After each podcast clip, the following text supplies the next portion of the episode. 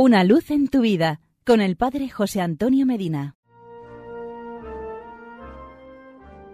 Queridos amigos y hermanos, sufrir y llorar significa vivir. Esto dice Dostoyevsky en Crimen y Castigo. En la misma línea de pensamiento afirma Fenelón en Aventuras de Telémaco. El que no ha sufrido no sabe nada, no conoce ni el bien ni el mal, ni conoce a los hombres, ni se conoce a sí mismo. Las pocas razones que suelen dar algunos filósofos o escritores acerca del sufrimiento semejan bagatelas si las comparamos con la lección que da el Hijo de Dios muriendo en la cruz para enseñarnos a sufrir. Y ellos así porque desconocen el misterio de la cruz, única solución valedera para el misterio del dolor. Hay un proverbio árabe que dice demasiado sol hace un desierto, con lo cual se quiere significar que la falta de dolor hace estéril una vida. ¿Cuánto enseña el dolor? Humildad, desprendimiento, enfoque sobrenatural de la vida, madurez. Se ha dicho, no sin razón, que cuando se toca fondo, entonces se encuentra a Dios. Una de las bienaventuranzas, la que encontramos en el Evangelio de San Mateo capítulo 5 versículo 5, va por este camino. Bienaventurados los que lloran, porque ellos serán consolados. Hay fundamentalmente dos maneras de sufrir, una pagana, una cristiana. La manera de sufrir pagana prescinde de la fe en la vida eterna, en la cruz de Cristo. Nuestro Señor no habla de este modo de sufrir, porque no hay nada más amargo ni desesperante que sufrir sin fe.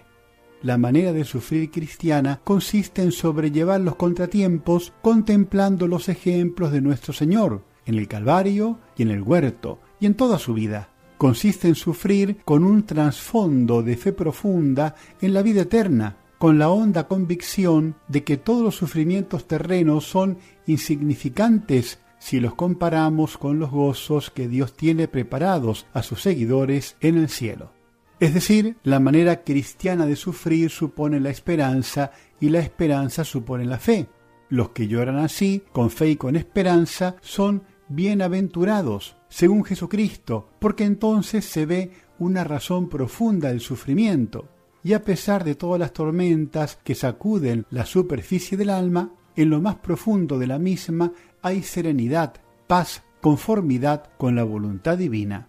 Aprender a sufrir significa aprender a vivir, a llevar la cruz en un estado de pureza de vida con una insondable esperanza.